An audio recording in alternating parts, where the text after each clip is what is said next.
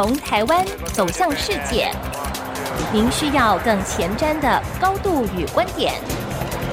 胸怀世界，放眼天下，欢迎收听《全球脉动》，刘碧荣焦点观察。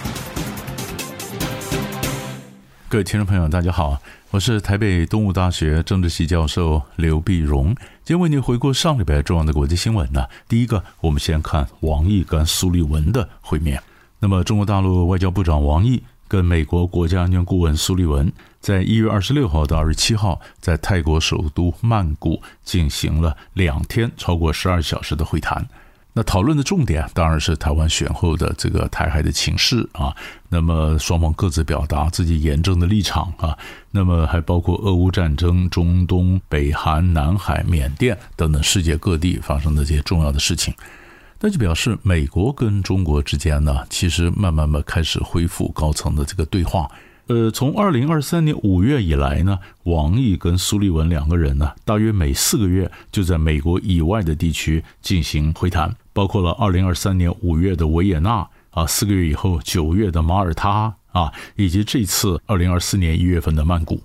事实上，在去年二零二三年十月份呢，王毅访问华府的时候呢，也曾经跟苏利文会谈。在这次会谈呢，那么也有消息来源指出，那么美国国务卿布林肯呢，今年将会在访问北京啊，然后拜登跟习近平呢，在今年春天呢，也会在进行电话的一个会谈啊，即使没有面对面的会谈呢，进行电话会谈，我们就看到高层的这个对话呢逐渐恢复，那下面的中间的工作小组的这种对话呢，也如火如荼展开。啊，一月三十号到一月三十一号，美中缉毒工作组会议将在北京举行。那今年春天呢，两国还要举行人工智慧的这个对话，并且举行军事海事协商协议的会谈。国防部长呢，跟战区指挥官之间的这个沟通呢，也会加强。美中商务沟通小组也将在华府举行第一次的面对面会议。这个多方的这个会谈呢，当然有助于稳定美中之间的关系。所以你可以看到，在台海的情势紧张，但是美中情势如果能缓和的话，当然也有助于缓和整个台海的情势。那王毅到了泰国，那除了见苏利文之外，那当然也跟泰国进行访问嘛。所以他也跟泰国外长会谈，然后在礼拜天的时候呢，二十八号的时候举行记者会，那宣布呢，中国跟泰国达成协议。三月一号开始呢，双方三十天之内的这个停留免签证。那免签你可以想到，免签呢，这个吸引很多中国观光客到泰国去，因为在疫情之前呢，泰国的经济啊，国外的观光客扮演非常重要的角色。疫情之前呢，观光客大概有四千万啊，疫情之后呢，当然一路跌得很惨嘛。现在逐渐的恢复，恢复呢，那泰国当然希望今年的目标是三千万，先恢复到三千万游客。啊，那么四千万的时候呢，中国的游客大概占了四分之一。那王毅就这样讲说，鼓励呃中国人到泰国去旅游啊、投资啊啊。那双方呢，当然也表示在这个国际政治上的一个合作。那双方也同意啊，反对这种零和关系啊，就是不要打的你死我活的零和关系。泰国的外交一向非常有技巧，被称为“风中之竹”，风中的竹子。那风中竹子这样灵活的摆动呢？那所以在美中对抗的时候，泰国的政策，呃，他的立场是中立的，啊，那王毅当然就想说，他中立很好啊，就是非零和的嘛。所以泰国跟中国的合作的关系当然也会在加强啊。这是我们看到呃东南亚的这块。第二大块新闻呢，那当然看的就是中东。中东呢，礼拜天的时候有一个新的一个变化，一月二十八号礼拜天。美国驻叙利亚跟约旦边境的一个基地遭到无人机的攻击，啊，三个美军死亡，三十四个人受伤。那这是以哈战争爆发以来首度传出美军大规模伤亡的这个事件，那当然引起很大的震撼啊。那么美国国防部长奥斯汀说加强保护啊，那么美国总统拜登说那当然，这后面就是伊朗的扬言要报复啊。但这事情变得比较严重的就是。因为这个攻击呢，马上就伊拉克伊斯兰反抗运动跳出来说，宣称是他们犯案。伊拉克伊斯兰反抗运动呢，那是伊朗支持的民兵，所以美国一口咬定后面就是伊朗。可是今年是美国选举年，选举年呢，所以美国政府的每一个对外政策都必须非常的谨慎。你要么对伊朗用兵啊？你不用兵，你可能是在选民面前表示你这个政府太过软弱。可是如果你用兵，你晓得，你有可能陷入到另外泥淖之中啊！美国现在有这么多的地方都要支持，甚至还要打仗，那还得了啊？那到底伊朗的问题怎么解决？伊朗当然晓得情势那么相当的严峻，所以礼拜天发生攻击事件之后呢，二十九号礼拜一，伊朗的外交部长马上就跳出来火速切割，说跟伊朗没关系。啊，说这个民兵呢，呃，当然可能是伊朗支持的，但他后面这个行动啊，都是根据他自己的政策，他们自己的利益，自己做的选择，不是伊朗在后面的幕后主使，所以这一半也可能是真的啊，因为伊朗支持了蛮多的这个民兵，但是这民兵的每个做法，是不是伊朗都能够管控？比如说胡塞武装啊，就是也门的叛军青年运动，你去攻击这个英美的这个船舰，这伊朗支持的吗？啊，或伊拉克的民兵攻击美军基地，那伊朗指使的吗？可能伊朗也不是在后面指使啊，但是你要盖瓜承受这个责任，所以伊朗赶快站出来就切割，切割呢。那在这时候，当然还有一个之前我们在看呢，美国呢也在讨论他的部队是不是要撤出叙利亚啊。很多的媒体报道，美国内部想说叙利亚战争要打差不多了，那现在国际局势如此纷乱，美军是不是要撤出叙利亚？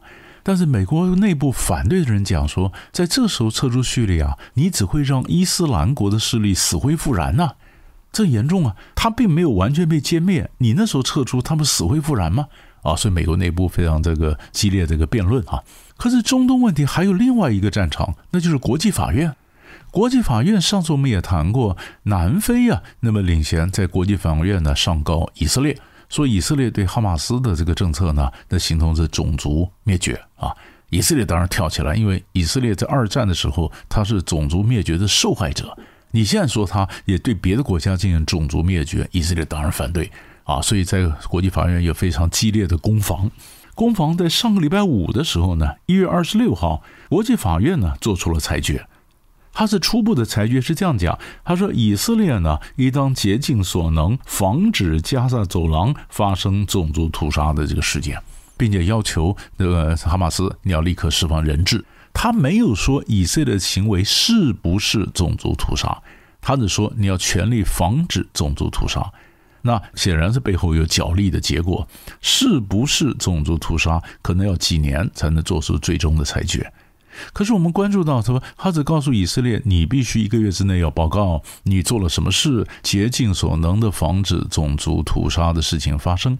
他并没有要求以色列立刻停火。本来南非是要求，呃，要那个国际法院你要跟他讲立刻停火。南非提出了八个做法，国际法院采取了六个。那其中最严厉的、最重要的就停火，国际法院并没有采取呃这个行动。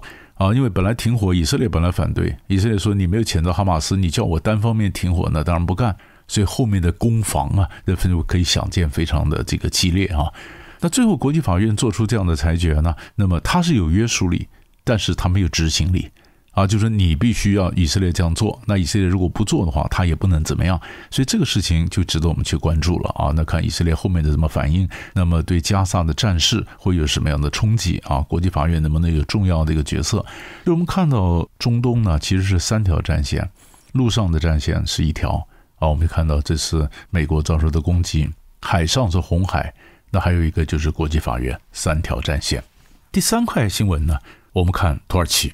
在上个礼拜四的时候呢，二十五号，土耳其同意瑞典加入北约。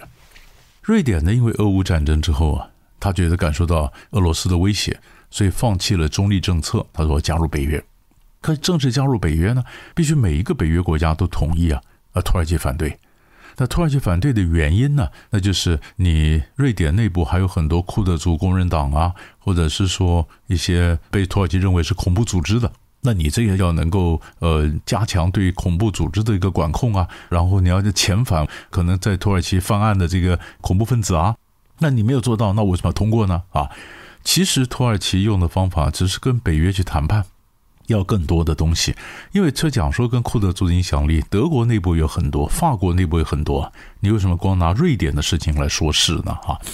后来果然，美国在后面也施加压力。美国就告诉土耳其说：“你如果同意瑞典入盟的话呢，我马上就同意卖武器给你。”土耳其在二零二一年十月份就提出要求，要买 F 十六战机。哎，这你美国一直不给啊！啊，美国现在讲说：“你如果同意瑞典加入北约，我就同意卖 F 十六战机给你。”啊，果然一月二十五号的时候，土耳其同意瑞典加入北约。一月二十六号，美国就表示同意要卖四十架 F 十六战机跟将近八十套那么现代化的军事套件给土耳其。四十架 F 十六呢，大概是二十三个 billion，呃，两百三十亿美金。可是土耳其呢，它还有一个死对头，就是希腊。那如果土耳其的武器一下子增加，那希腊怎么办呢？所以第二天，美国也同意卖武器给希腊，那么将希腊呢同意出售二十架 F 三十五隐形战机给希腊，啊，大概价值是八点六个 billion，八十六亿。卖给希腊呢，希腊将成为以色列之后呢率先获得最先进第五代战机的国家。那可能就在地中海这一带，希腊的这个空中作战能力将大为增强。所以美国本来就是告诉土耳其，你如果不让这个瑞典入盟的话，我就卖武器给希腊。那土耳其赶快让瑞典入盟，好，美国卖给土耳其，但是同时也卖给希腊。所以可见的后面胡萝卜和棍子的策略是有奏效的。那瑞典加进来啊，本来匈牙利也反对，匈牙利跟着也同意。那这样的北约将会成为三十二个国家，三十二个盟国。那你可以看到，就俄罗斯打了一场这个俄乌战争，本来最早是想防止乌克兰入盟，结果打了最后呢，呃，北约反而加入了芬兰跟瑞典。啊，对俄罗斯来讲，这当然也是一个呃错误的一个政策。但是你看到新的地缘政治的一个态势，所以大概上个礼拜三大块的新闻就为你整理到这里，我们下礼拜再见。